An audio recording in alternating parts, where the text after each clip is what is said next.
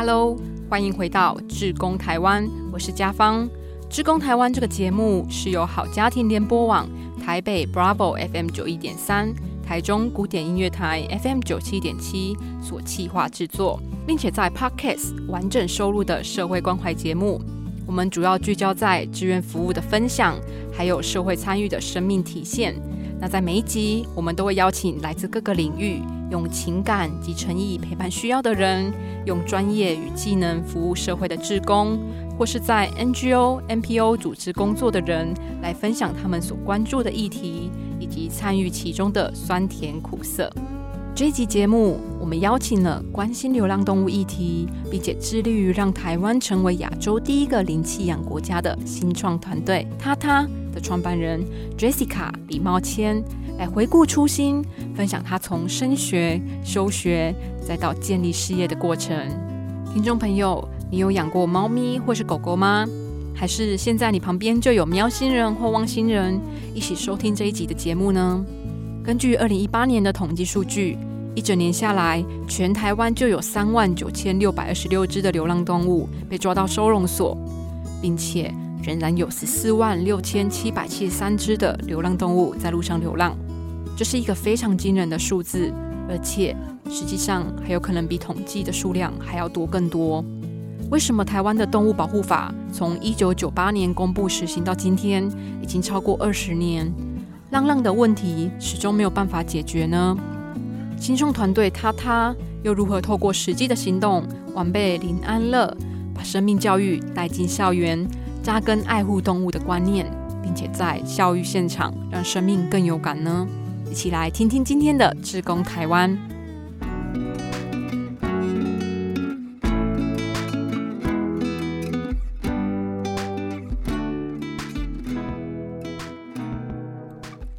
欢迎回到志工台湾，我是家芳。二零一七年的二月六号，林安乐正式上路。从此，全台湾的公立收容所禁止扑杀收容的犬猫，这可被视为台湾动物保育政策的一大步哦。但是，林安乐真的是流浪动物保育的终点了吗？流浪动物除了在街头流浪以外，能够去的地方就是收容所、私人狗园或是中途之家。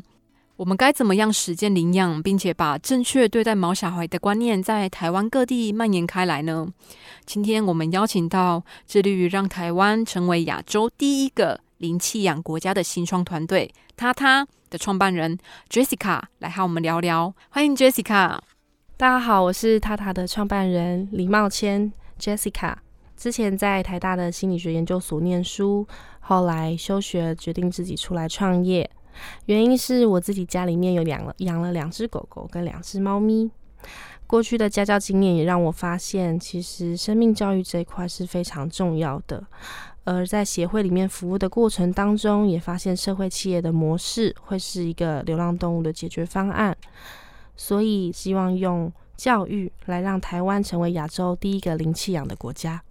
透过教育，让台湾成为亚洲第一个零弃养的国家。这应该是一条不太容易的路。不过，如果能够让孩子们心中种下一颗爱的种子，并且学会同理啊、尊重，还有良善的品德，我想这也是以关怀动物为关怀生命的起点了吧。Jessica，你刚刚有提到团队的名字叫做他他。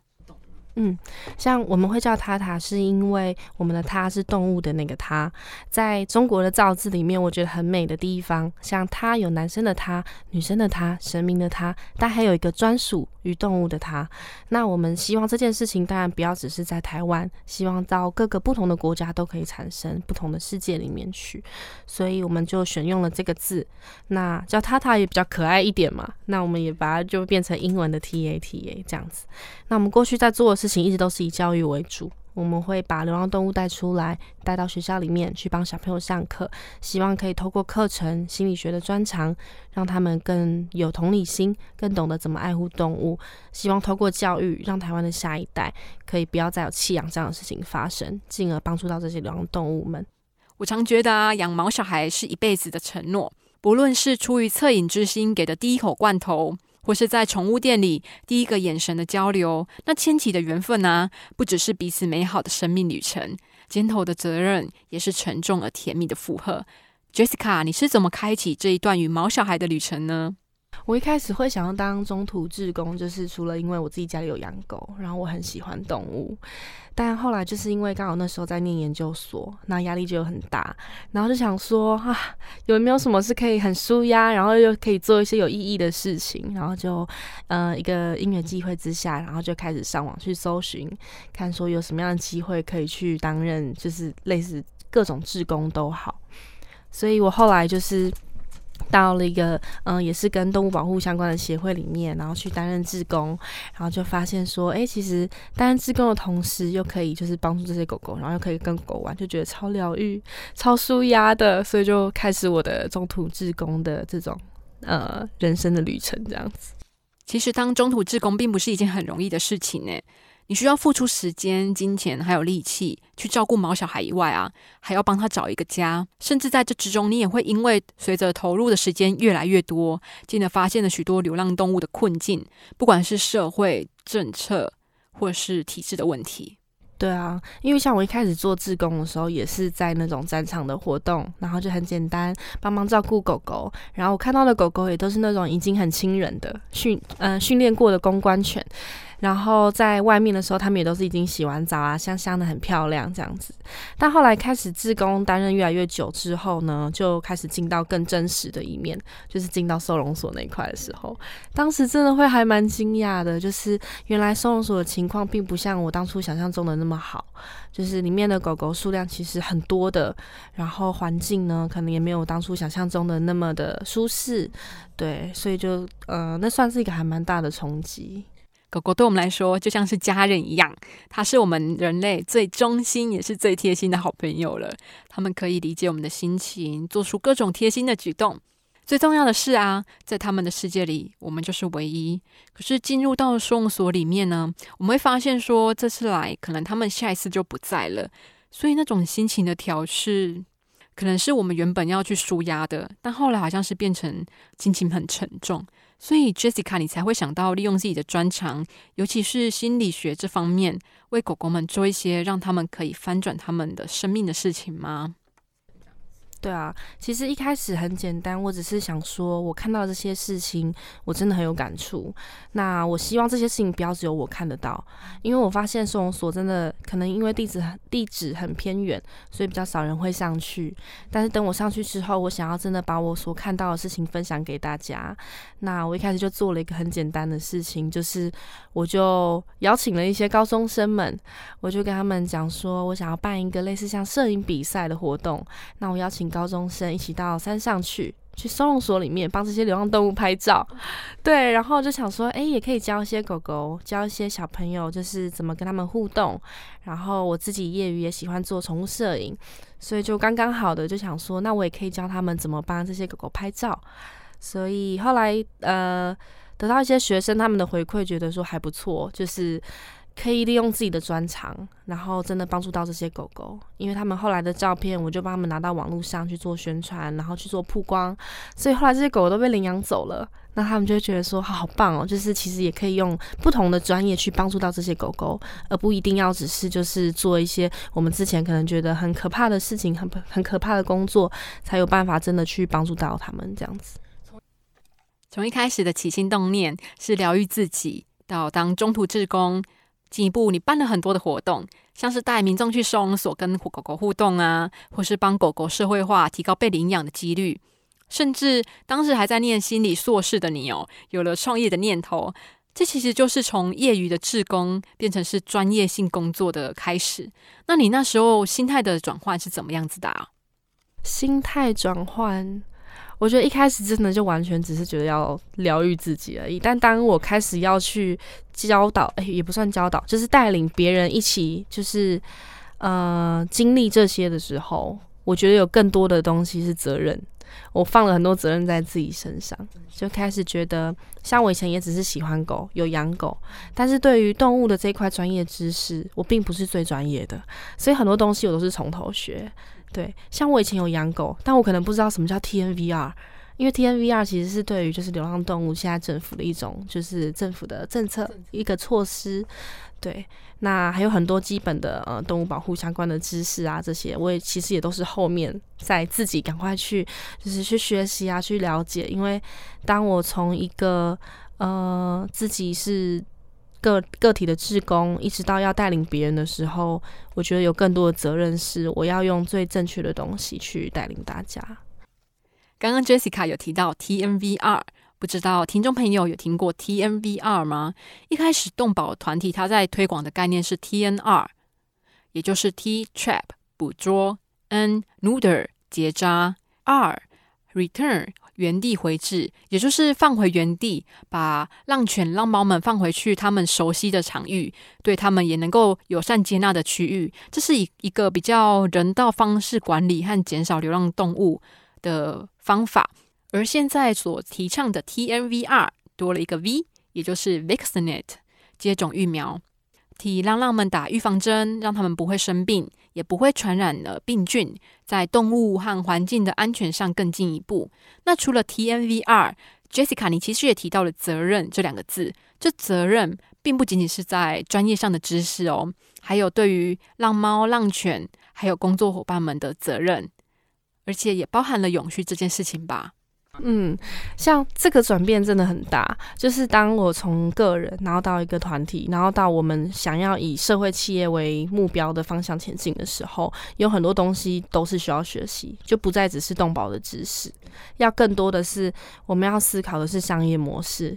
比如说社会企业，它其实是有点介于呃非营利组织跟一般企业的中间。对它跟我们的目标跟非营利组织是一样的，我们希望可以帮助到这些流浪动物，但是我们的进行方式不再像一般的非营利组织，只是靠募款募捐，我们必须要有自己的商业模式。对，所以我们就也去研究了很多不同的商业模式。那我们在呃经过思考之后，觉得这些流浪动物，我们以前觉得好像是我们要去帮助它，我们要去付出，要去给予它。但是在就像我刚刚分享最早的经验来说，其实这些动物是能疗愈我们的心情的。所以我就觉得说，其实这些流浪动物它也可以翻转它自己的弱势，它自己也是可以成为一个就是疗愈人心的一个嗯的本能。对，所以我们当时就想到说，其实这些狗狗它是可以来作为一种叫做疗愈犬。像我们知道国外啊，它有分就是治疗犬嘛，或者是陪伴犬。那其实我们在经过评估之后，觉得如果要帮助到这些流浪动物的话，以陪伴犬是最好的方式。嗯，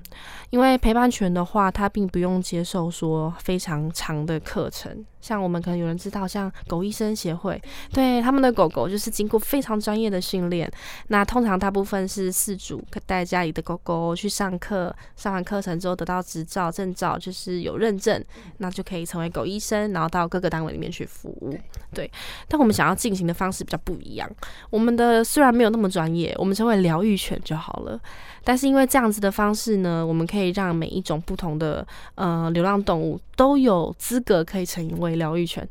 我们也可以说成就是门槛比较低，几乎没有门槛。对，就是只要说不要会扑人啊、追车啊，然后乱吠叫啊之类的，我们会给他做一些基本的训练。对，然后再带到一般比如说企业里面去，我们有一种类似像疗愈犬的课程，是企业宠物友善日。我们会跟一些企业去推广，像你们可以办一个企业宠物友善日，然后我们会把呃训练好的疗愈犬带到公司里面去。然后员工就会觉得哇，好开心哦！就是今天上班居然有一堆狗狗来耶。然后我们也会去评估说这些嗯员工他们之前的工作压力跟活动之后，他们有没有感受到就是自己的身心压力有比较调试好了？然后会不会觉得说这间公司其实是一个很注重员工福利的公司？对，像这些数据我们都会去收集。那进行到现在，觉得效果还不错，就是大家会对于这样疗愈犬的概念是可以。接受的，所以目前就是以这样的方式在进行。我之前有听过疗愈犬动物治疗，这其实在国外已经行之多年了。像是日本的医院呢，它不但有狗医师长期驻点，而且是由一对一专门搭档的教育师负责训练和照顾他们。医院还甚至为狗医师设计了专属的隔离衣，耶，让狗医师能够进入隔离病房进行探视的服务。那这几年下来，也有很多的研究都证实，动物辅助治疗其实在心理学上面的应用是有一定的成效的。国外有，国外进行的方式比较多，会是像我们刚刚讲的，就是直接训练好这样子的狗狗，然后训练完之后到各个机构去服务。对，但我们这样的模式是真的还蛮少人会这样子用的，就是我们坚持哦。我们不要用单一的狗狗，其实我也可以直接就啊训练我家的狗啊，然后就一只嘛，然后训练的好好的，然后就进到学校里面，进到机构里面。可是我觉得这样子，剩下的狗狗都还是在收容所里面等着，他们其实还是没有机会被照顾着。所以我们就坚持，虽然很辛苦，虽然需要很大量的人力，但我们每一场疗愈犬的训练或每一场课程，都还是要从收容所里面把狗狗带出来。我要让每一个收容所里面的狗狗都是有机会可以出来的，这样他们才有机会可以被领养走。像狗狗它进到企业里面或进到学校里面去做服务的时候，我们会有很专业的摄影团队去帮它做摄影，然后我们会帮它做记录，最后会把这些资讯在网络上面曝光。所以，我们目前带出来的狗狗全部都被领养走了。哇！如果这样子的愿景能够实现，那就真的太好了。其实我也很敬佩 Jessica，你的团队是透过 side by side 肩并肩的模式，让这些浪浪们能够透过训练，进而帮助别人，也扭转自己的生命，让他们成为自己生命的志工。诶，我们有一个部门叫做心理，哎，对对不起，我们有个部门叫做疗愈犬部门。就我们除了产销人发财、生产、行销、人资。呃，研发跟财务的部门之外，我们还有另外一个叫做疗愈犬部门。那那个部门大部分都是来自于心理专业的人。那其实我们在做的事情就是，我们去参考、去研究国外的 paper，然后去看国外是怎么做的。那台湾目前还没有人这样做嘛，所以我们就开始去进行。然后我们会去呃筛选狗狗，帮他们做训练。训练完之后呢，我们再帮他做测验，测验通过之后，他就会是疗愈犬。那我们另外呢，也会有业务部门的人，他会去跟企业推广我们这样子的课程、这样子的活动，然后就可以把疗愈犬带到企业里面去。那未来我们现在就是一直在推行的，就是当你的企业除了呃让自己的员工有这样子的疗愈犬课程之外，也因为你们的支持，所以我们会把这样子的疗愈犬。的服务进到另外一个，比如说医疗体系里面，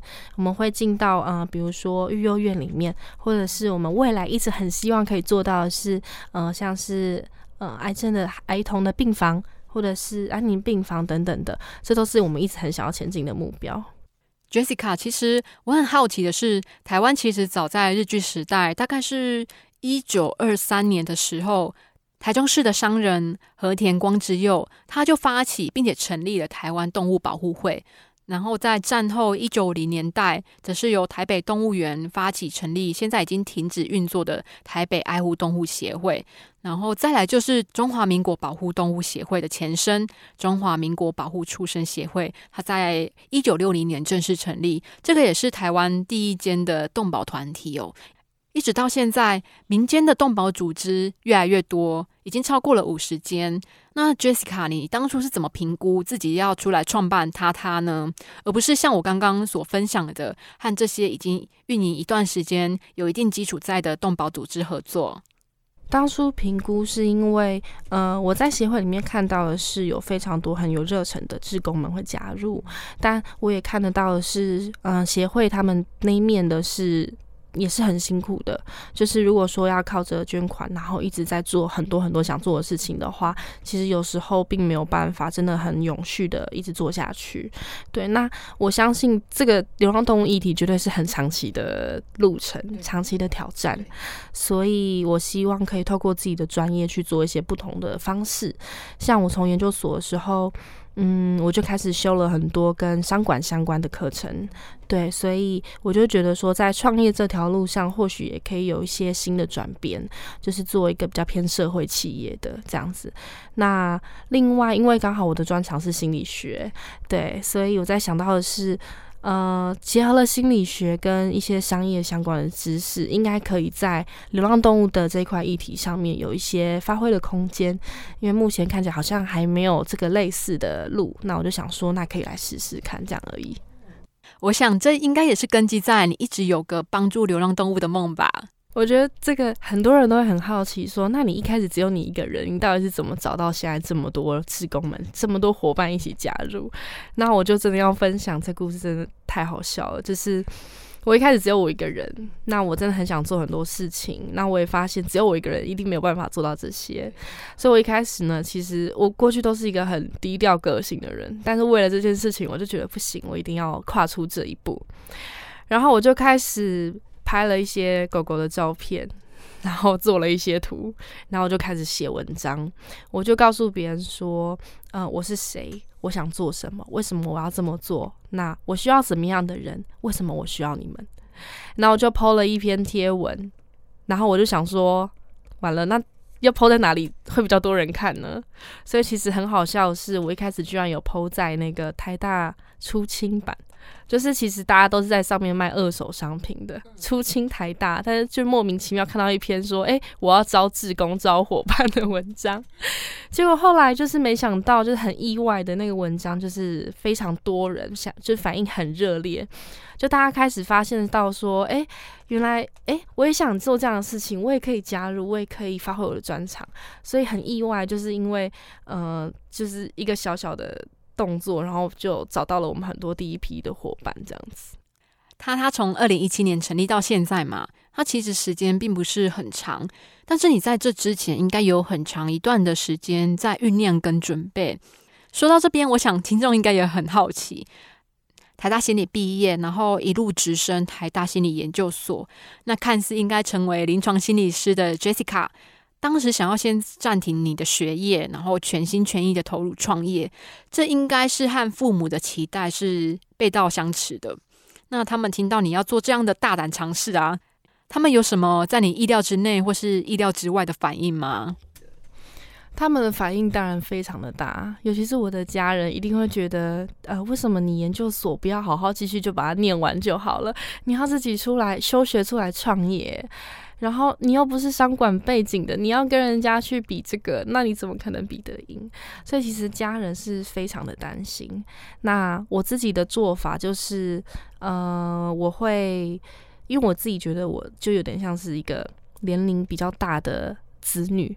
所以对于父母来说，我还是一个小孩，但我觉得我可以啊，所以我就其实是中间做了很多很多的沟通，尤其是跟我的家人，我做很详尽的规划。我告诉我父母说我想要怎么做，我预计怎么做。那如果失败了，我有什么样的做法？我会怎么去呃处理？我会怎么应应？让他知道说我是很认真的想要做这件事，而且我是有很认真的思考过各种不同的可能。就算失败了，我会怎么？去思考这件事情，然后我会怎么去呃处理接下来的事情那就算讲完了之后，其实我父母他们虽然就是也是支持的，想说好了好了，那就那那你就去吧，就是让你做这样子。但是我后来发现一招更有用的方式，就是直接把父母带到你的活动现场。对，就是当他在活动里面看到说呃你在进行的这些事情，然后真的看到这些动物，然后比如说我们之前有一次。嗯，失恋市集，然后就真的带狗狗来现场，然后办市集的活动。那我们就是举办了一个类似像单身狗脱乳计划，就是来帮这三只单身的狗狗脱乳。那后来很感动的事情是在那个活动的三天，最后那三只狗狗都找到家了。对啊，所以我的家人就是从看我把这三只狗狗从收容所带出来，然后一直到我这边帮他们洗澡，然后在那边活动市集现场很累啊，风吹日晒啊，然后一直到最后狗狗被领养走那种很感动的过程，他们全部都看到了，所以很自然的他们就会懂说为什么你会这么想要呃认真的投身在这样子的呃事业里面去这样子，对，所以我觉得就是很。详尽仔细的跟父母沟通，然后也让邀请他们来到你的活动现场，亲身的去感受一次，会是一个就是我在创业历程觉得还蛮大的转变。那你自己的改变呢？哦，我觉得最大的转变应该是在于我以前会一直很我我以前就是一直很享受在那个第一线。的活动里面，我很喜欢，就是直接第一线接触狗狗，然后每个活动都这样进行。但到后来，就是身为一个 CEO，然后还有各个不同的人员开始加入之后，我发现我不可以再这样一直做这样的角色了。就是我必须要把自己抽身出来，然后做一个很宏观的决策。像我必须要了解每一个部门他们现在进行的怎么样。所以有时候我就变成课程里面我没有办法真的成为第一线的那个。老师没有办法真的成为第一线的那个接送狗狗的人，这样，所以身为一个 CEO 之后，虽然我没有办法很享受在那个第一线之间跟狗狗接触的过程，但是看到别人在那个位置上也可以呃感受到这样子过程的时候，其实也是很开心的。所以在我自己个人最大的转变，应该就是变成我要从第一线，然后退到幕后这样子的感觉。嗯。我自己的收获，我自己觉得，我自己觉得最大的收获应该是学习到很多跟商业相关的东西。Jessica，你有提到商业这件事情哦，投入社会企业，其实最重要的就是在经济啊、环境还有社会中找到永续经营，让自己持续生存下去的方法。所以我们可以看到很多 NGO 或是 NPO 组织，他们很努力的在写企划。然后募款，或是找出自己盈利的方式，像是“浪浪别哭”这一间流浪猫狗中途咖啡馆，不论是在实体或是在线上的分店，他们都会固定捐出营业额的三 percent 去支持绝育计划。他们也有经营犬猫零食商店，然后把购物的消费转化成金额与物资回馈给浪浪们。那线上的消费同时也传达了一份对浪浪的关怀。还有就是 Pet Talker，就是宠聊聊。起初，他们也是运用农委会的数据，帮助有心领养的人和各地的收容所的流浪动物配对，然后让领养的资讯更透明之外，他们同时也改善了流浪动物扑杀的问题。那后来，他们就把自己定位在知识内容的电商团队，除了固定发表文章、经营社群以外，他们也分享动物行为啊，或是照护的知识，并且搭配自己家的选品，完成导购的任务。那他他呢？其实这个东西是我们一直踹到目前，一直试到目前最新的一个商业模式，是我们推出了一款自己的自有品牌的饲料。那其实会想要做饲料之前，我们当然有试过很多不同的周边商品，我们甚至还有出过咖啡包，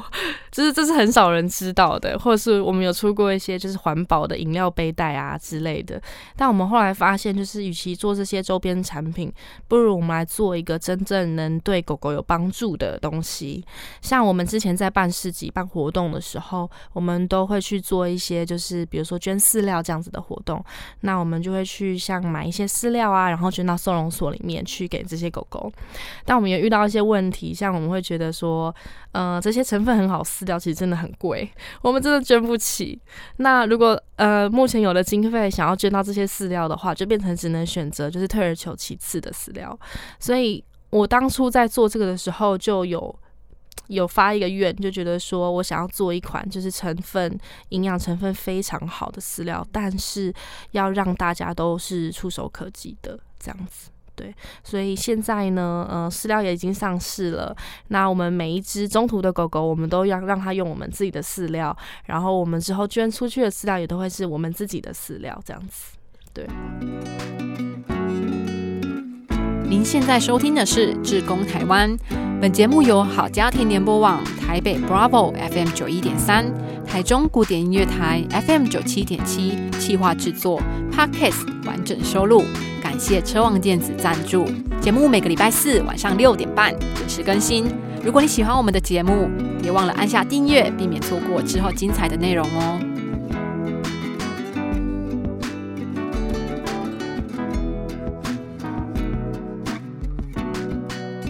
无论是狗或是猫，都是最可爱的毛孩子们。而狗啊，可以说是人类最忠心的伙伴，也是很多人选择养宠物的对象。但是，决定要饲养它们之前，你真的确定自己能够照顾狗狗一辈子吗？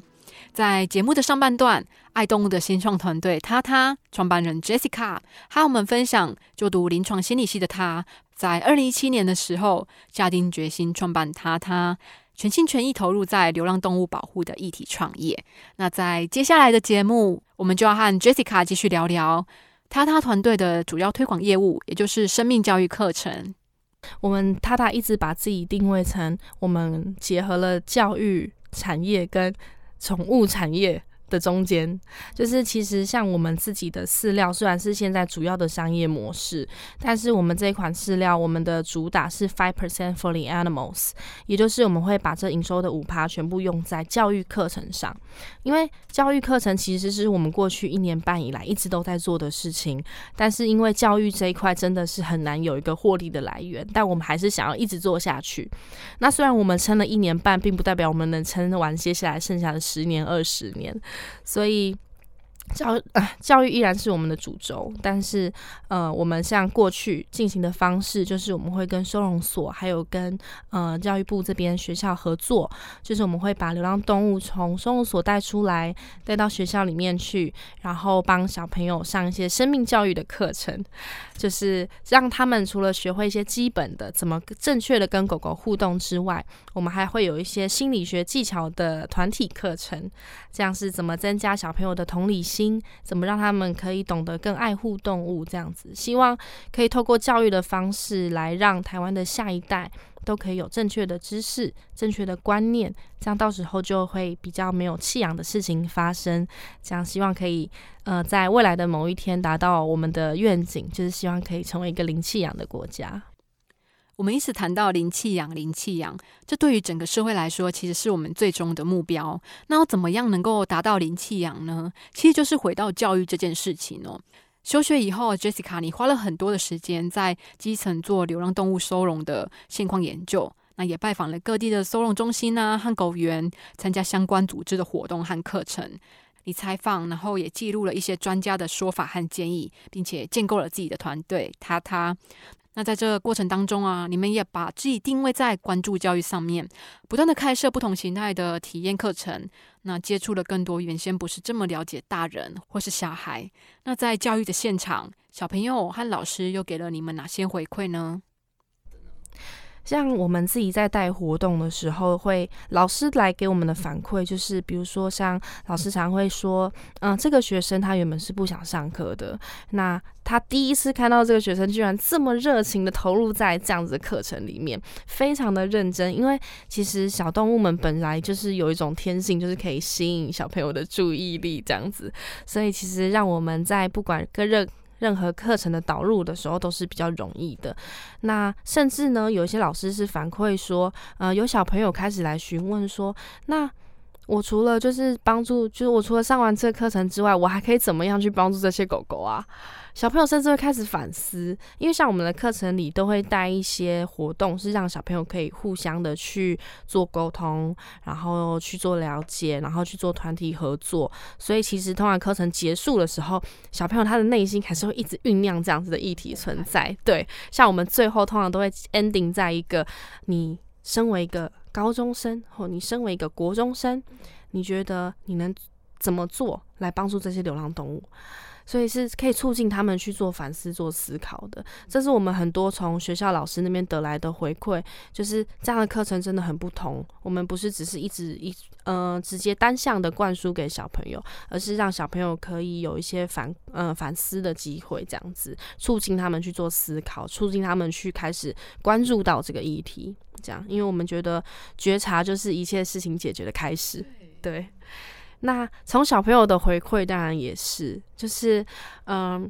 从小朋友最直接的回馈是，像我们今年十月有办杂学展，那。有一个很感人的小插曲，就是有一个小妹妹，她非常的小，然后她大概才两岁三岁吧，就很小。然后她的妈妈就是也是带她小朋友来看展览。那经过我们摊位的时候，就发现哎，居然有狗狗哎，就很开心。那我们一开始就是志工也是凑上去，就问说，哎，你要不要跟狗狗互动？你要不要摸摸它之类的？然后她看起来就有点怕怕的。那后来听了妈妈她说之后，才发现说，其实这小妹妹她之前从来没有跟狗互动过，她从来没有抱过。过狗，从来没有摸过狗，所以我们就当场大家就觉得哇，真的是一个很好的机会耶。那我们就带着志工，然后带着美美一起，然后我们就坐下来，然后慢慢的开始教小朋友怎么去摸它，教他怎么去观察这只狗狗。那那次很感动的经验就是我们全场所有的志工们，然后大家都一起见证了这个小朋友他人生中第一次与狗接触的经验。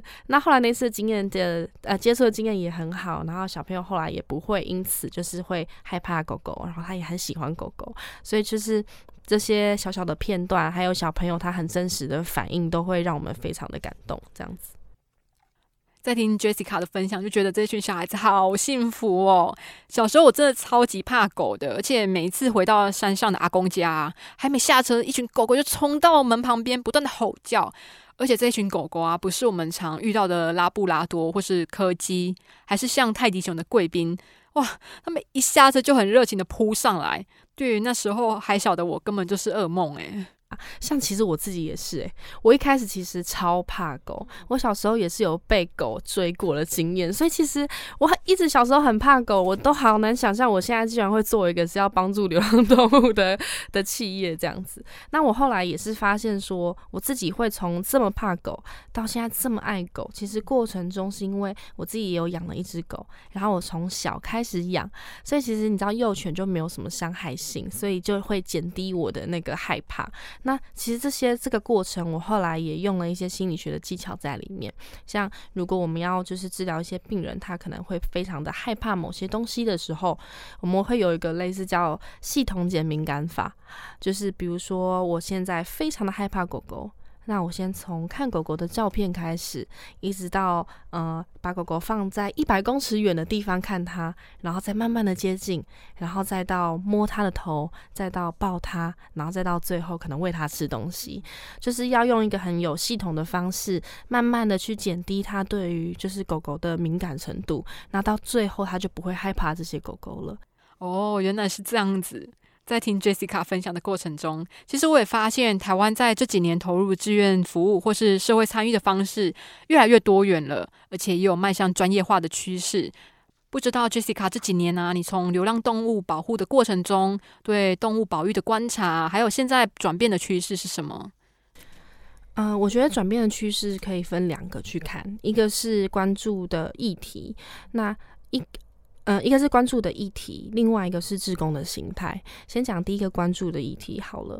以前关注的议题比较多，会其实过台湾过去一直注重在于就是结扎这一块。那当然结扎这一块非常的重要，那政府也一直在嗯强力的进行，然后还有很多志工不同的协会也都一直很主力的在进行这个方面了，这样子。但到现在的时候，大家开始渐渐的会发现，嗯，有一个概念是源头管理的概念，就是。为什么大家开始会去反思说，到底为什么有这么多狗狗要结扎啊？为什么总是结扎不完呢？那其实这就是回归到源头的部分。大家发现，其实当有人不断的一直在弃养的时候，这才是真的很问题的根源。那我们就开始去转向说，那我要到底怎么去解决这样子的根源？所以其实说到底，会觉得说，教育这一块是没有办法避免的。因为虽然说做教育，第一个它好难去评估你的 KPI 哦。假设你的企业你要评估 KPI，你要怎么评估啊？那第二件事情是，教育这件事情是一个很长的过程，你没有办法立即见效，你没有办法立即说我结扎了几只狗狗。对，那所以这件事情呢，虽然不可避免，但是它又是一条非常困难的路。那我觉得，在我的心态上面，就是。它虽然很久，它虽然很难，但是如果都没有人去做这件事情，就永远不会发生。但如果我们先开始做了一个起头，它就会像是一个种子，然后慢慢的萌芽。所以今天不做这件事情，明天就不会发生。但今天开始做了。或许十年、二十年后，就可以开始慢慢看到一点转变。这就是我觉得在流浪动物议题上面，大家开始变得比较多新的方向，就是往生命教育的这一块去着手。那第二个转变是志工形态的转变，像以前我们大部分听到的呃流浪动物的志工。主要做的工作就还是会以，比如说去清扫狗园啊，扫狗大便，或者是去牵狗狗出来散步啊，或者是帮它洗澡或喂它吃东西这样子。但其实像我们塔塔在做的事情，是我让这件事情是每一个专业都可以帮上忙的。像有一些人他是摄影专业的，他就可以来帮这些。呃，狗狗做宠物摄影，那有一些人是行销专长的，他可以帮这些狗狗写文案，做更好的曝光。像我们就觉得说，呃，一个明星他可以从素人到这么多人知道他，那其实这个过程是一样的。我们可以把每一个狗狗，它原本就是默默无闻，到很多人看见它，然后最后找到适合的家。所以，嗯，自工形态的转变就是从。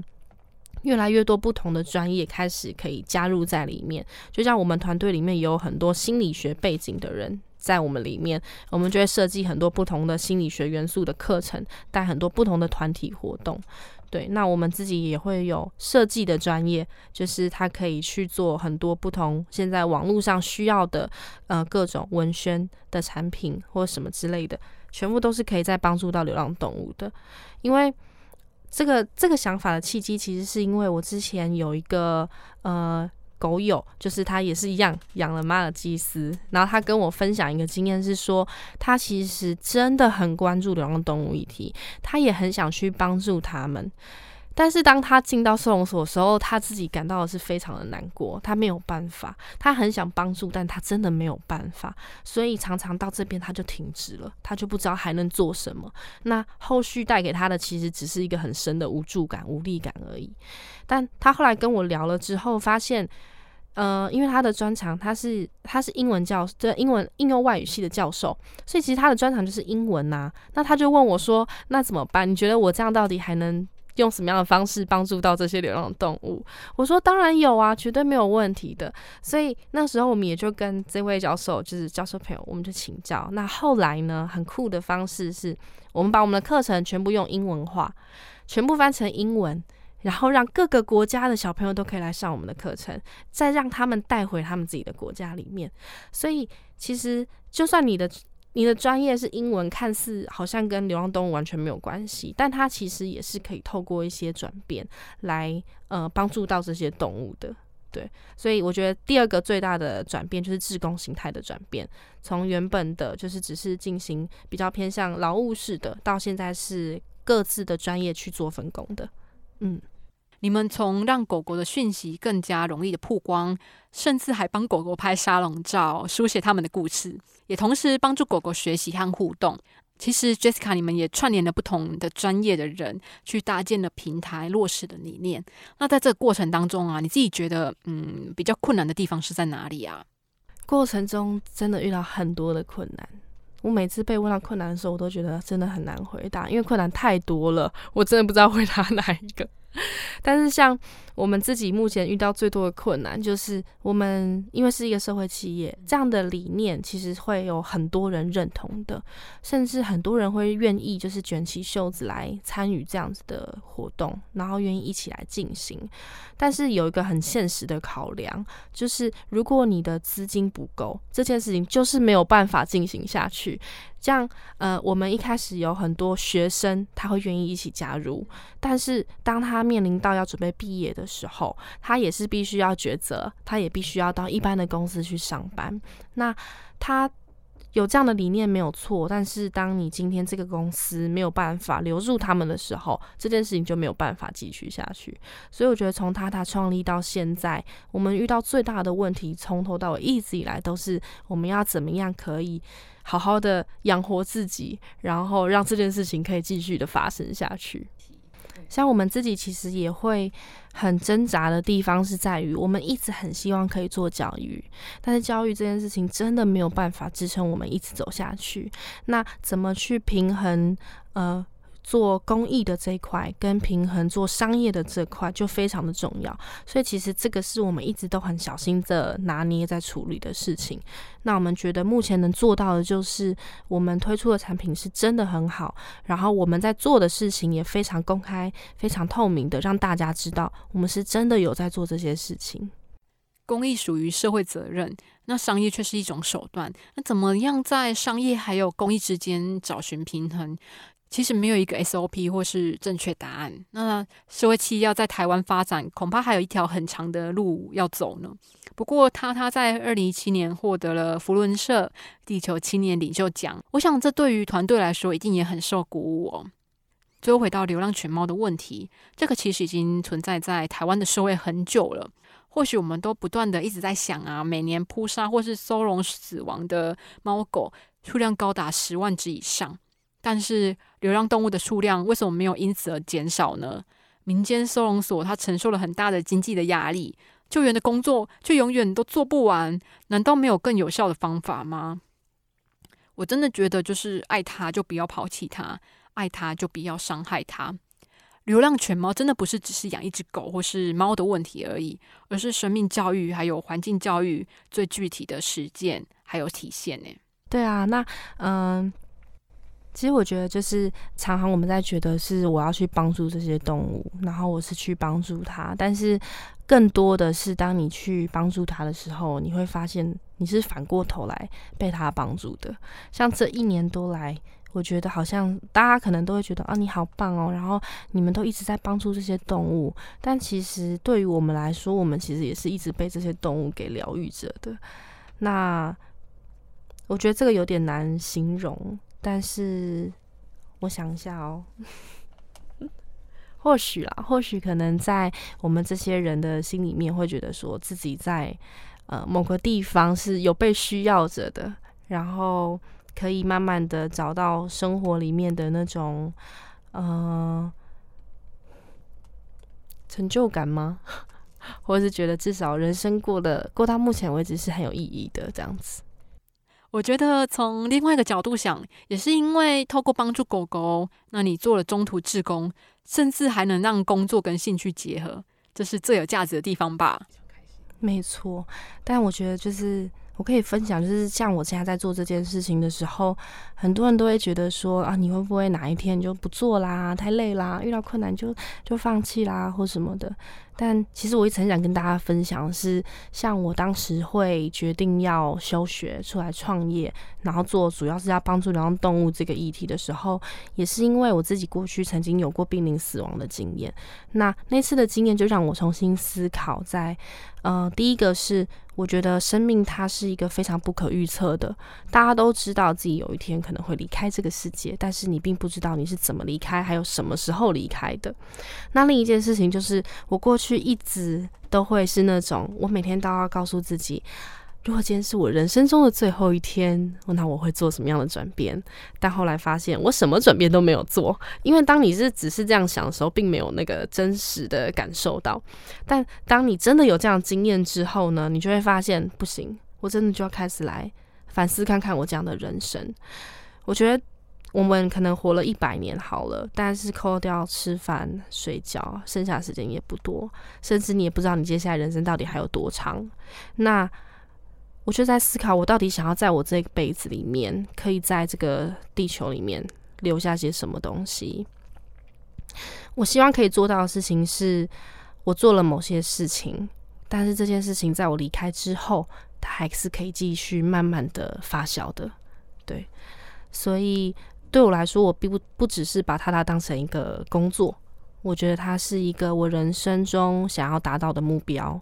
所以当我在做这件事情的每一天，我都会觉得是很满足的。就是它离我的目标又越来越近了一点点。那即使我可能随时可能这件事情停止了好了，但是我会觉得是很满足的，因为我相信这些曾经上过课的小朋友或曾经接触过我们的人，这些事情在他们心中都是已经埋下了一个种子。那什么时候发芽不知道，或许我看不见，但它至少都在。是啊，至少他们都在。虽然眼前的路还很长，挑战也很多，对于总是神采奕奕、充满自信的 Jessica 来说，这绝对是一个不后悔的选择。而且在采访之前，你也跟我们分享，前阵子你也误打误撞进入了区块链圈嘛？其实就是希望利用区块链的技术，能够让 NGO 发挥更大的影响力。我想，虽然你自己说你自己是很任性的，想要活出自己的样貌，不过如果能够做社会有意义的事情，才是成功的体现呢。谢谢，很感谢今天 Jessica 愿意拨空来跟听众朋友们分享，谢谢。